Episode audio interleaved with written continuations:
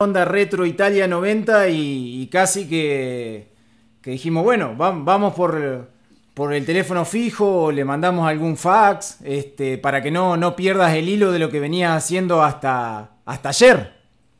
Totalmente, totalmente. Sí, sí, estoy tan cansado como, como cuando terminaba de, trabajar en un mundial, es más o menos la misma sensación.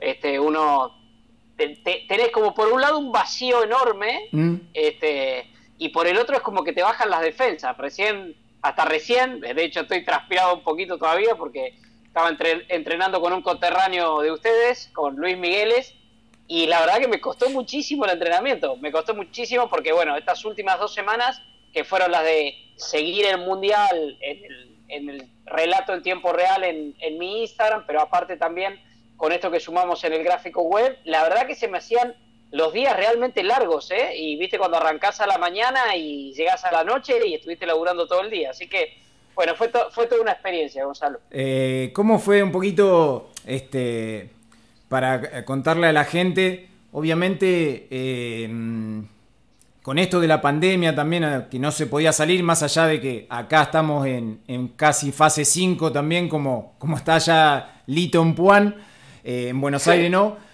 pero eso también creo que ayudó a que los partidos se vuelvan a ver y uno en su casa este, tener el tiempo para, mirarlo, observarlo y, se generó algo muy particular y bueno, este, para vos más aún porque volviste a trabajar en el gráfico, volviste a, revivir aquellos momentos con la revista y a tener el contacto de vuelta con, con los protagonistas, que en ese momento era muy distinto al contacto de hoy.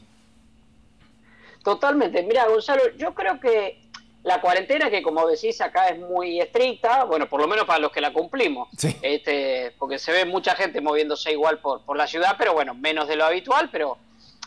Y para mucha gente también, yo creo que fue un factor de esto, de eh, la efeméride, ¿viste? Se hace efeméride de todo, mm. más todavía de algo que cumple 30 años.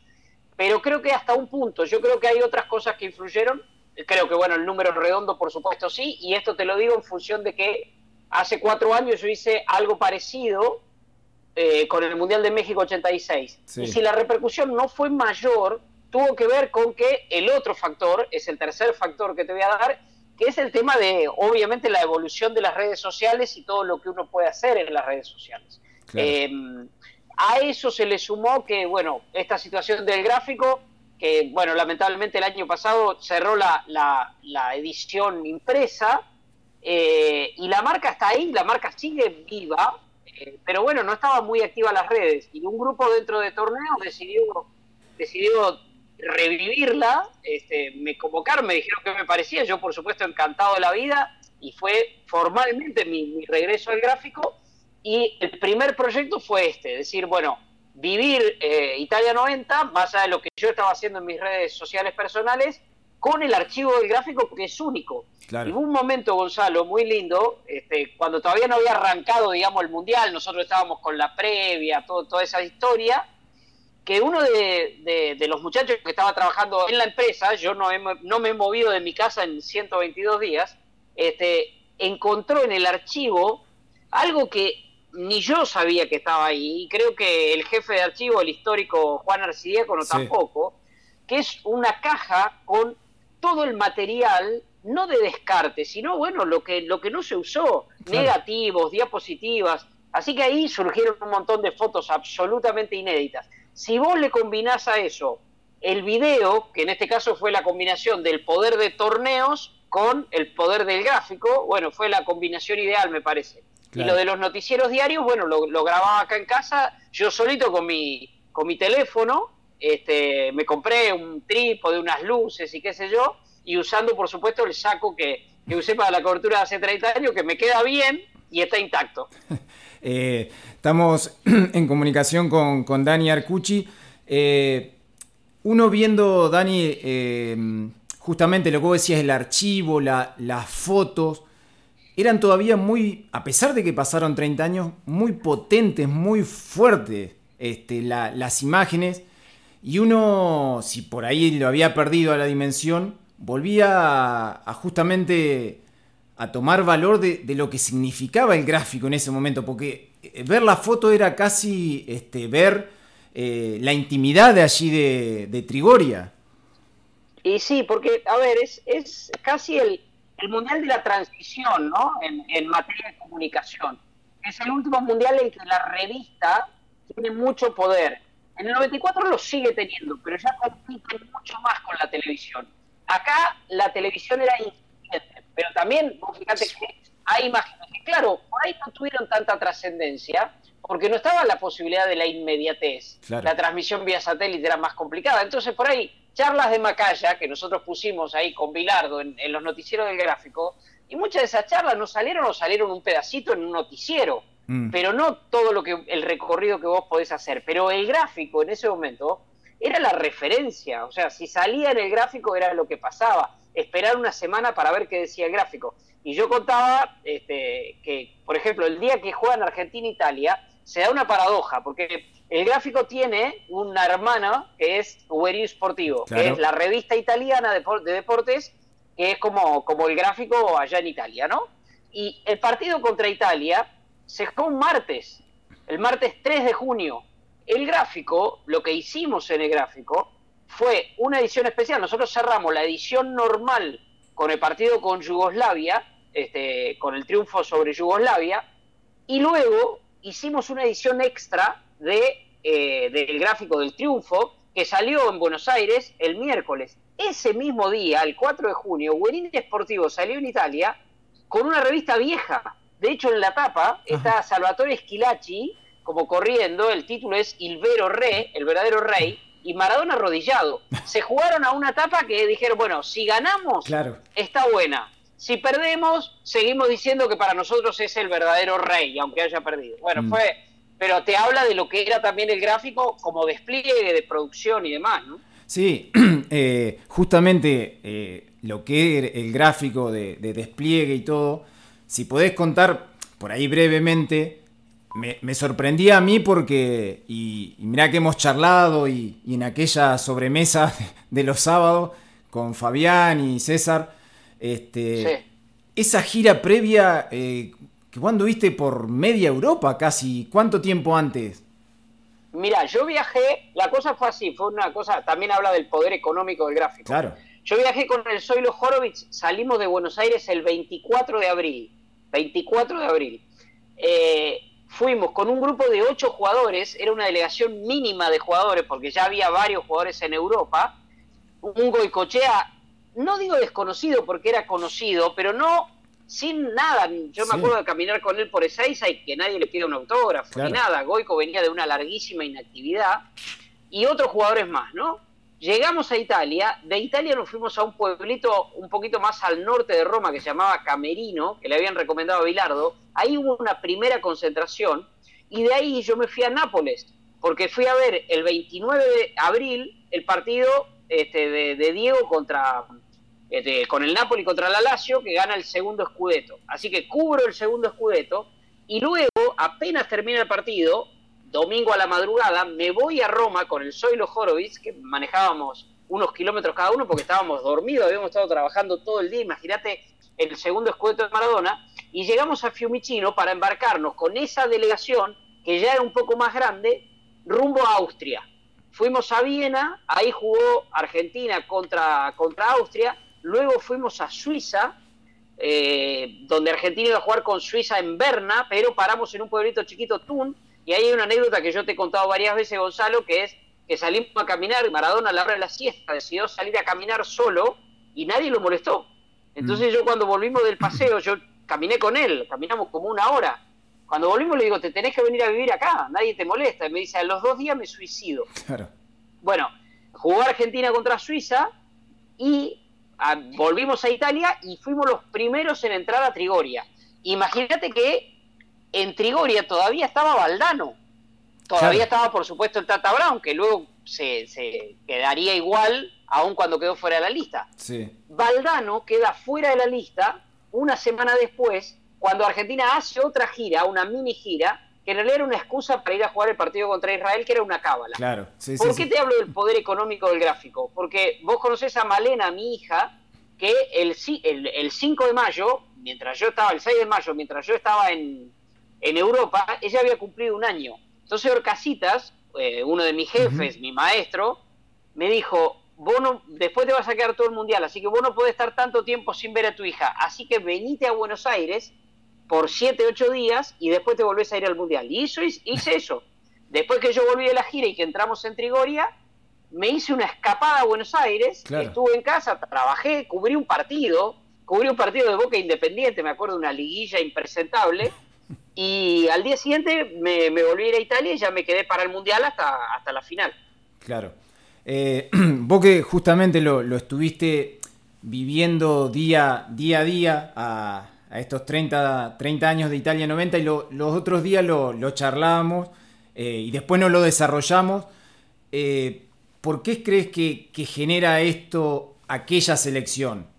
¿Es por el, aura de Maradona o por todas las dificultades que pasó? Lo, estuviste charlando, bueno, con los jugadores, estuviste nota con Cani, con, con todos. Eh, ¿Y qué, fuiste lo que, lo que a vos te, te fue generando o por qué crees que se generó lo que se generó con ese seleccionado 30 años después? Mira, yo creo que ahí también hay una combinación de cosas, como te decía, de por qué del fenómeno este, si, si la cuarentena, si las redes sociales, si, si, si el número redondo. Bueno, acá también hay una combinación que yo creo que no se puede soslayar que Cuatro años antes Argentina había sido campeón del mundo en México y había sido campeón del mundo de una manera brillante. Mm. Y que de, de, aquellos jugadores había siete en ese plantel, incluido Maradona. Punto uno. Punto dos, yo creo que el tema de contra todos, todos están en contra nuestra, generó como una especie así de unión, ¿no? Entonces, el recorrido fue épico. Yo digo que el Mundial de Italia 90 fue más maradoniano que el Mundial de México en un punto, porque es todo eso que es Maradona, todo es traumático, todo es épico, todo es difícil, en todo hay que luchar contra la adversidad. Entonces me parece que eso fue un factor importante. Y el tercero, la tercera pata, yo creo que, bueno, aparecieron un par de jugadores, de personajes muy atractivos, muy convocantes como el Vasco y Cochea y, Claudio Canillo. Claro. Eh, yo hoy repasaba eh, y también cómo, cómo van cambiando las épocas y los planteles, porque de aquel, de aquel equipo que, como vos decías, venía de ser campeón del mundo, pero si yo no, no, no tomé mal los apuntes, solamente Ruggeri y Maradona tenían algún título en Europa. Después no había ganado ni. Sí. Sí, sí, claro, claro. Bueno, ese es uno de los temas de los que se hablaba. Por eso también es lindo ir haciéndolo en tiempo real. Porque vos ves hoy, qué sé yo, Abel Balbo, luego hizo un gran recorrido, Sensini hizo un gran recorrido, Troglio hizo un gran recorrido, pero en ese momento no. Claro. en ese momento eran como chicos. Y ahí, a lo largo, cuando vos vas reconstruyendo, hay varias observaciones de, Maradona, sin ser críticas, pero decir que no habían tenido tiempo de ensamblar las generaciones. Como que eran dos generaciones eh, bien distintas. Eh, y, yo creo que eso se, notaba mucho. ¿eh? Más allá de que había como mucha intimidad, que yo, un tipo como Pedro Troglio, por ejemplo, era un tipo que era un permanente factor de unión. Pero Pedro, y esto surgió también charlando con él en, los vivos que hicimos para el gráfico, fue una de las mejores. La de Pedro fue una de las mejores mm. porque tiene una gran memoria y porque es gracioso para contar. Pero Pedro me decía, Daniel, ¿vos te acordás que yo dije, basta de decir, dijo así Pedro, y lo busqué y está en una nota mía. Dijo, basta de, de hablar que Maradona está solo, que Maradona es un náufrago, somos un equipo, acá estamos todos tirando para el mismo lado. Y dice, dije, yo dice, me da vergüenza verlo ahora, me dice, pero a Diego le cayó bien. Y esas cosas, es cierto, a Diego le caían bien esas cosas, porque hablaba de la personalidad de algunos jugadores. Claro. Eh, eh, es muy, muy loco también verlo hoy y cómo ha evolucionado todo. Eh, por ejemplo, ver a Maradona, que como decía, o sea, venía de, ser campeón del mundo cuatro años antes, era el dueño de, de Nápoles y, verlo, por ejemplo, jugar con, dos canilleras, una adelante y otra atrás para protegerse de, los golpes. Y uno imagina hoy, y, y, es una locura. No, totalmente, Gonzalo. Mira, yo lo que digo parece mentira porque vos decís, bueno, en cuatro años de México a Italia tendría que haber evolucionado esa cuestión del, de la violencia del juego, el famoso tema del fair play. De hecho, hay unas fotos mías con una remera que nos regalaba la FIFA, que era amarilla y decía fair play en negro, con el lobito así del mundo en rojo y qué sé yo. Y la verdad es que no cambió nada de un mundial a otro. Si vos analizás las patadas que le pegaron los coreanos en el debut en México 86, fueron muy similares después las patadas de los cameruneses. Claro. Y, y de hecho, pero patadas muy violentas, que vos decís, viste, un rato antes tendría que haber quedado con 10 este, Camerún. Y después, el partido contra, contra Rumania, que yo también en las reconstrucciones terminé detectando bien cuando se lesiona Diego y todo, porque la, por ahí en la memoria uno dice, uy, que Diego que estaba golpeado, que la uña, que el tobillo, bueno, fueron cosas que se fueron dando no, se, no fueron todas juntas. O sea, claro. Eh, la uña es justo antes de empezar el mundial. Nunca quedó claro, lo he hablado con, con el profe Signorini, vos tuviste oportunidad de charlar con él hace mm. poco. Lo he hablado y el profe tiene una teoría y el doctor Madero tiene otra teoría. Este, que es que, eh, bueno, depende del partido, pero que fue un pisotón y que le arrancaron la uña. Eso fue previo al debut, una semana antes del debut. Lo del tobillo es en el partido contra Rumania. Y las patadas que le pegan los rumanos, hasta Hagi le pegó. Hagi, que es un talento, también le pegó y le pegó muchísimo. Y la verdad que le dejó el tobillo a la miseria. A la miseria. Sí. Aparte, uno, uno ve eh, cómo se va, si se quiere, no solamente se fue deformando el tobillo de Diego, sino hasta, hasta su cuerpo, porque antes de, Italia que comenzara el Mundial, estaba finito, finito. Eh, vos, lo tuviste ahí en, en, Nápoles y hay una foto en el gráfico con su camisa Versace. Estaba espectacular. Bueno, que Signorini dice que este, estaba mejor que en México 86 y se fue degradando el cuerpo entero de, Diego hasta llegar a la final. ¿Sabes por qué, Gonzalo? Mira, eso también lo, lo reconstruí un poco y, y también lo hablé con Fernando. Pero es como que a él eh, es como que lo decepcionó. O sea, el hecho de que él había hecho un esfuerzo enorme, porque no fíjate que él ya había luchado para ponerse bien físicamente, era para cerrar el campeonato italiano. Él se va de Argentina en agosto del 89, casi septiembre ya, después de la Copa América de Brasil. Se va en muy mal estado. Diego estuvo después de la Copa América de Brasil prácticamente un mes sin hacer nada. Mm. Estaba redondo. Se va a Italia, se pone muy bien físicamente y entre septiembre-octubre de 1989 y eh, abril de 1990, o sea, menos de seis meses, recupera una forma física extraordinaria que es la que lleva a Fernando, me lo dijo a mí, me acuerdo entrando en Socavo, a decirme eso, que Diego estaba mejor que eh, antes de México 86. ¿Qué pasa?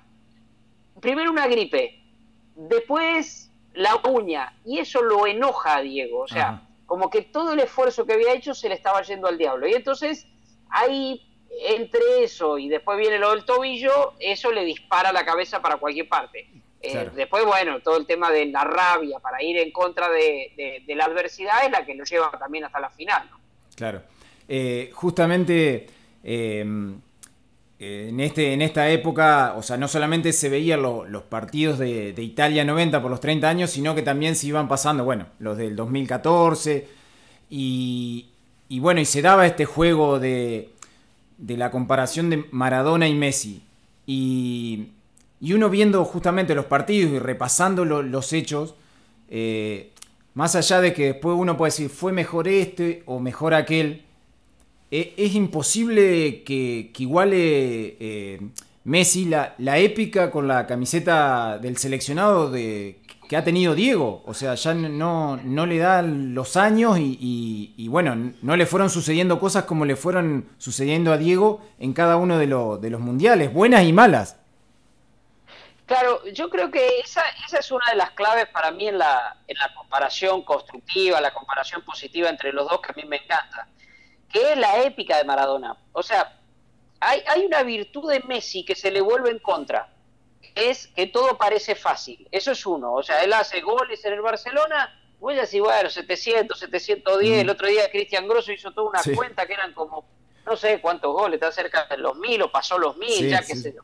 Bueno, entonces es natural. En cambio, lo de Diego, todo es como todo cuesta, ¿entendés? Entonces, eso vos lo llevas a episodios fundamentales del seleccionado argentino y sí, es notable. Es notable ahí la diferencia, porque si vos fíjate que estamos hablando del partido contra Brasil y el partido contra Italia, como dos, para mí esos dos partidos están entre los 10 partidos más grandes de la historia del seleccionado argentino. Obviamente Argentina e Inglaterra es otro, ya tenés 3 de 10. Claro. Obviamente la final del Mundial, ya ganaste, ya tenés 4 de 10.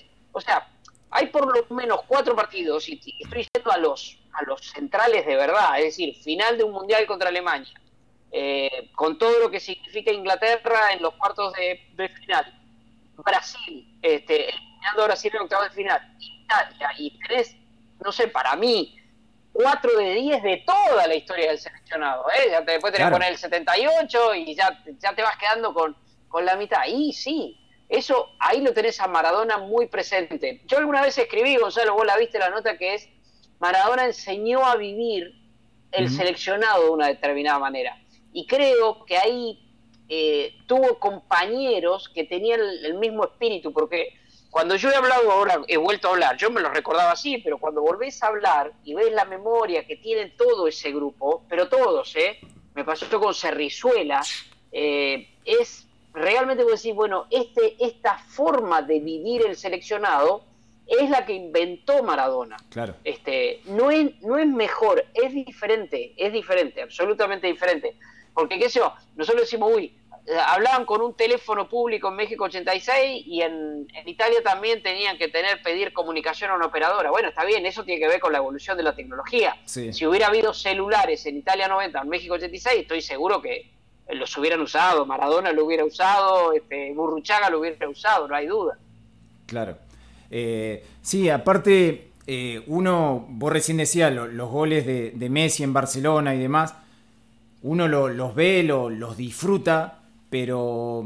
Y sucedía, me, sucede también viendo ahí un, programa de, Fantino en ESPN, no recuerdo, frente a frente, Viste que hay en el final de la nota con los deportistas siempre dice, bueno, dame tres momentos del deporte. El 90% de los deportistas de, ya sea rugby, futbolista, lo que quieras, te nombran el, gol de Maradona a Inglaterra. Eh, sí. Y bueno, y vos el mundial lo que genera es eso. O sea, muchos eh, los otros días uno decía fue la, eh, la primera vez que, mi papá me, medio me quiso abrazar, este, medio se emocionó. Eh, entonces todo eso genera Maradona, digamos, o generó, que, no, lo, no lo puede generar Messi porque las cosas las ha logrado con la camiseta de Barcelona, no, no con la camiseta del seleccionado. Claro, totalmente, totalmente. Mira, ahora que decías, el otro día cuando fue el aniversario del gol de Diego a los ingleses, Pichi Campana, Subió una foto increíble, maravillosa, que era todo el seleccionado argentino de básquetbol de aquel momento, vestido de jugadores, porque estaban por ir a jugar después, pero vestido de jugadores, Gonzalo, como salen a la cancha, todos mirando el partido. Y Pichi lo que decía es, todos nos acordábamos qué estábamos haciendo cuando Diego hizo el gol a los ingleses, y bueno, fue este, eso. Pero sí, sí, yo creo que eso, a ver, esa épica, vos también te lo he contado muchas veces, y lo, lo he escrito y lo he dicho en notas, pero yo creo que todo el mito Maradona, todo el mito Maradona, que es muy complejo, porque Maradona son varios, como dice Cherquivialo, Maradona son, ¿qué, Maradona? Tenés 10 Maradona distintos. Bueno, el Maradona mito se explica con eh, dos o tres momentos con el seleccionado argentino. Y, dos, para mí, son, son en Italia, el partido contra Brasil y el partido contra Italia. Claro. Sí, y, como vos decís, en ese mundial, digamos, no, no, no logró la copa. Este, y encima de eso le tenés que sumar que. Yo creo, sí, Gonzalo, que hay que ser justo que pesa la copa que habían ganado este, cuatro años antes. Porque yo lo leo a Bilardo, de hecho yo un poco en, la, en los vivos lo hablaba con los muchachos, medio lo era como una chicana que le decía, este, este mundial desmiente una de las máximas de Bilardo, que es del segundo nadie se acuerda. Claro. Porque de este segundo, de este segundo nadie se olvida, nadie se olvida. Claro, sí, sí, tal cual, tal cual. Eh, Dani, justamente hablando de, mundiales, eh, vos siempre fuiste, ibas marcando la evolución de, los medios y de la tecnología a través de los mundiales. Ahora con, esto de, la pandemia, es como que, también los medios han tenido que readaptarse e inventarse este, distintas plataformas para poder seguir eh, vigente. ¿Cómo, ¿Cómo lo, lo, están viviendo ustedes allí? Bueno, para, para, empezar te digo, yo te estoy, estamos charlando, yo estoy en el estudio de 90 minutos de fútbol. claro. Porque estoy sentadito donde me siento todos los días al mediodía para hacer 90 minutos de fútbol, que no es otra cosa que mi escritorio. Tengo la computadora adelante, me compré un par de luces y yo creo que hay una modificación importante. Eh, bueno, vamos a volver en algún momento seguramente, pero hay cambios que, son sustanciales porque te das cuenta que son cosas que se pueden hacer.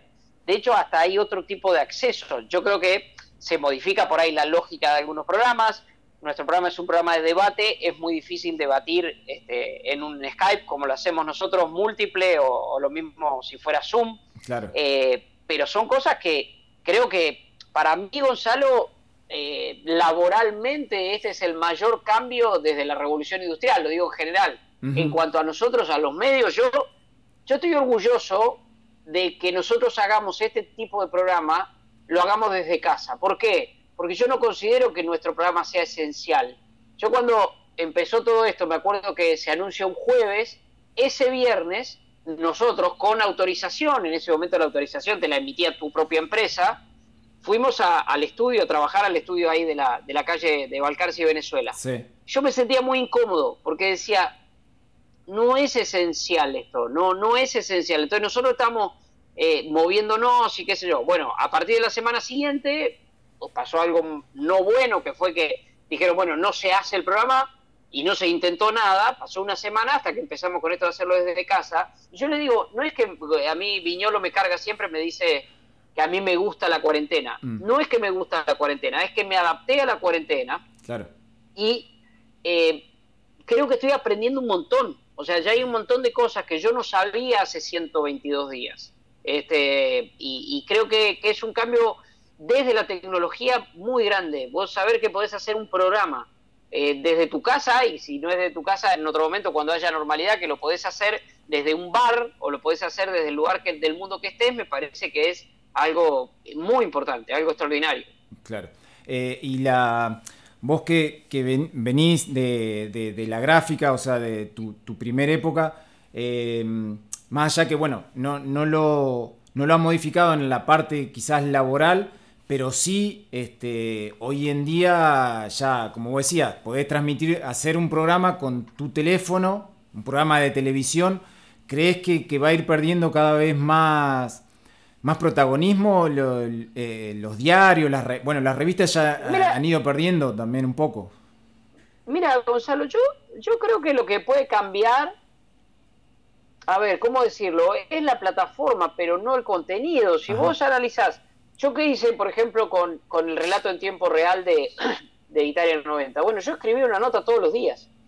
Me, y, y es más, me aferraba a la limitación de Instagram, que no podés escribir más de 2.000 caracteres, y hasta terminaba siendo eso como un recurso, me favorecía porque me encauzaba de algún modo. Claro. Eh, sí, yo creo que obviamente, pero a ver, yo ahora puedo, estoy abriendo La Nación ahora, si querés, estoy hablando con vos y abro La Nación acá en mi computadora. Yo recibo el diario papel todas las mañanas. Este, pero bueno, yo creo que se va a ir modificando hacia ese lado. Son son cambios de forma, pero no de fondo en un punto. Mm. Eh, vengo repitiendo todo, todos los días de, esta, de esta cuarentena y cada vez más que, no sé, depende de la vocación de cada uno. Mi vocación es contar historias, con lo cual para mí eso no cambia. Está bien, no las escribo y no salen mañana impresas en el diario, pero están en, en, en la... En, eh, en mi cuenta, en mi feed de, de Instagram y encima recibí la ayuda de alguien y me lo, me lo armó todo en Medium, que es la, la una de, de, los formatos también tipo blog, y están todos puestos ahí. Y eso es leer como se lee una historia en un diario, en un libro, en una revista, ¿entendés? Claro. Eh, te voy haciendo las últimas, Dani. Eh, justamente vos decías de tu, vocación es contar historias. ¿Cómo, ¿Cómo crees que, o cómo ves el, el periodismo en general hoy, hoy en día? Mira, yo creo que hay de todo, Gonzalo, porque hay, hay una crítica, eh, por ahí yo lo digo desde un lugar de privilegio, mm. que es que estoy en diferentes formatos. O sea, yo disfruto mucho contando historias y tengo espacio donde contar historias. Yo disfruto el debate, el debate de divertido, lo que hacemos en 90 minutos, yo lo disfruto. Disfrutaba cuando hacíamos también la llave del gol. yo creo que hay un poco espacio para todo. No es tan cierto eso de que no se valoran las buenas historias. Yo creo que se valoran. Obviamente que los medios van al clic. Ahora, eso te puede pasar con nuevas tecnologías, con viejas tecnologías, si es problema de mala intención. Hoy lo charlábamos en, la radio, que es el otro programa que hago desde acá, con, Gonzalo Bonadeo, que él hablaba de los títulos de ayer. Este, eh, pasó los 100.000 casos, sí, lo, bueno, sí, sí, pero ya se sabía que iba a pasar. ¿Cuál es la novedad? Este, en realidad tenía que haber dicho ayer, la noticia era que los números del día habían sido un poco más bajos, en realidad, que la proporción de la cantidad de testeos te puede dar un número que más o menos está dentro de lo lógico, pero bueno, pero también se, se basa mucho todo en el clic. Eso sí me parece que es un problema, pero como era un problema, un título escandaloso de crónica, o como fue un problema en el gráfico poner una tapa negra. Es lo mismo, es exactamente lo mismo. Eh, y hablando de, bueno, de, justamente periodismo y deporte, el, fútbol argentino, eh, que, ¿cómo, ¿cómo, lo ves? Se, se, da la sensación de que se sigue degradando cada vez más. Y por ahí muchos pensábamos, bueno, el día que no esté Grondona, o sea, se van a solucionar muchas cosas y, y parece que no, que se empeoran. Ahora, este, bueno, han eliminado los promedios por dos años y hasta los técnicos que están comprometidos con su equipo dicen que, eso lo único que hace es retroceder este, el fútbol argentino aún más. Totalmente, totalmente, Gonzalo. Mira, iba a empezar por ahí, iba a empezar por lo último que me dijiste. O sea, yo creo que cuando se tomó la decisión de los no descensos, yo escribí algo que era, Entiendo que se pare la competencia y que se dé por terminada. De hecho, ya había terminado el campeonato. Fue ridículo lo de esa fecha de la Copa de la Superliga y qué sé yo. Encima con lo de River y demás. O sea, eso mm, lo entendí perfectamente. Entendí que no hubiera descensos por L, por esta temporada, porque, bueno, no hubiera sido justo. Puedo entenderlo. Mm, ya me costó más entender por qué no había ascensos o por qué no el tema de los ascensos no se trataba igual que los descensos. Y definitivamente no entendí por qué se decidió que no haya descensos hasta el 2022. Eso es clientelismo puro y barato, mm. pero puro y barato. Eh, vos usaste la palabra degradación y es la palabra justa. Para lo único que se reunieron hasta la reunión de la semana pasada había sido para elegir por aclamación a, a Chiquitape, a un, dirigente que se le debería caer la cara de vergüenza, no votemos, elijamos por, por aclamación, no, hermano, voten, y el que no quiera votar, que no vote, que diga que no, que está en contra, es democracia. Claro. ¿Qué es, qué es este grondonismo por Chiquitapia? Es una locura. Y, luego ahora lo que estamos viviendo, que es un papelón, porque claramente eh, está eh, el fútbol argentino por detrás de todo lo demás, vino la, la Conmebol, donde Chiquitapia no existe, este, y dijo, miren, la Copa Libertadores empieza el 15, que también es discutible, pero bueno, puso una fecha, listo, empieza el 15 de septiembre, dale, acomódense.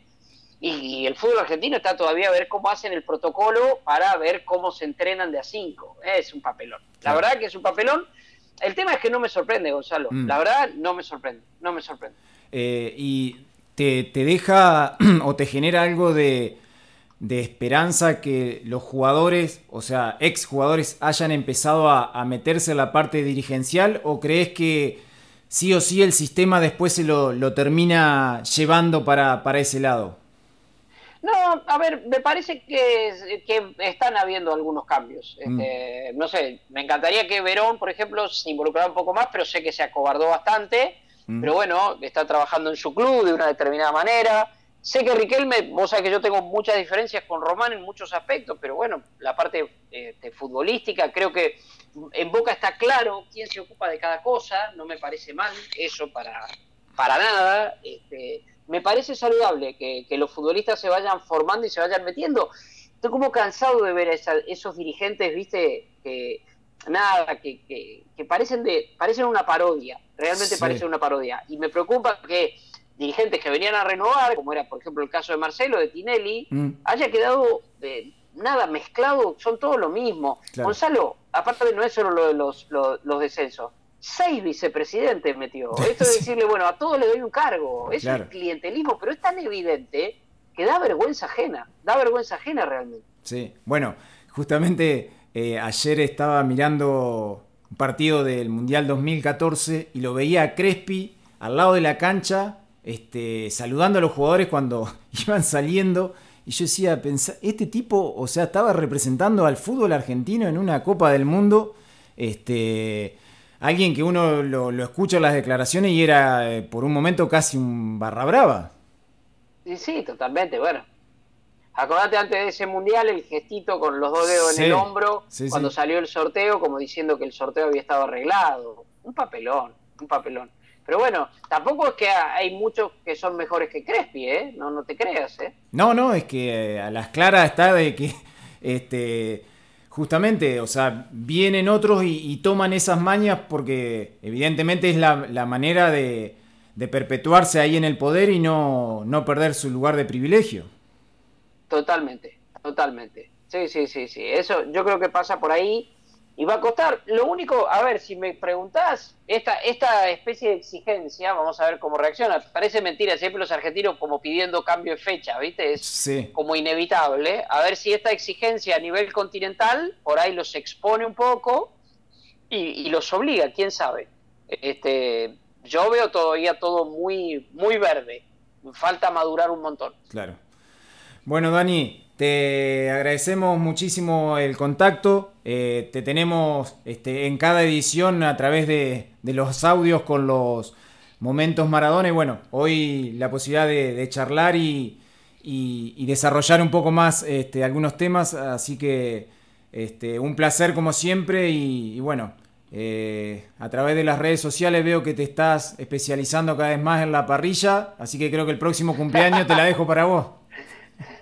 Sí, falta, falta gente. Tengo, tengo asado, tengo parrilla, tengo la casa, pero me falta la gente. Ya, ya lo vamos a hacer, Gonzalo.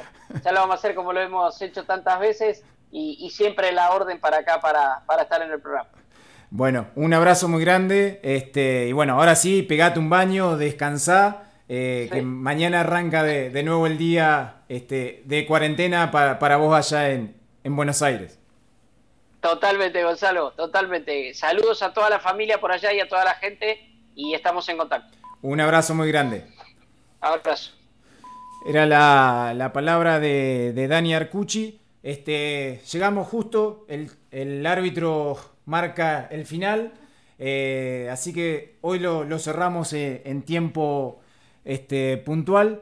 Eh, muchas gracias a todos, había mucha gente enganchada allí. ¡Epa, epa! ¡Eh, eh! No, no, fue sin full, sin full, sin full, sin full. Este, muchas gracias a toda la, gente que, se enganchó a través de las redes sociales. Eh, han sido, como decíamos y lo anticipamos, dos, lindas charlas este, con, gente. Uh, en la primera, este, con Seba Clotet, bien desde adentro de la, parte del deportista. Y bueno, recién con Dani Arcucci, el análisis de de, justamente todo lo que sucede en el deporte eh, y lo, que está sucediendo no solamente, bueno, como decíamos en el deporte, sino en los medios de comunicación. ¿Nos vamos, a donarse Nos vamos. Excelente, me, encantó. Estaba de este lado, me quedé ahí. Eh, y puede estar dos horas más eh, escuchando.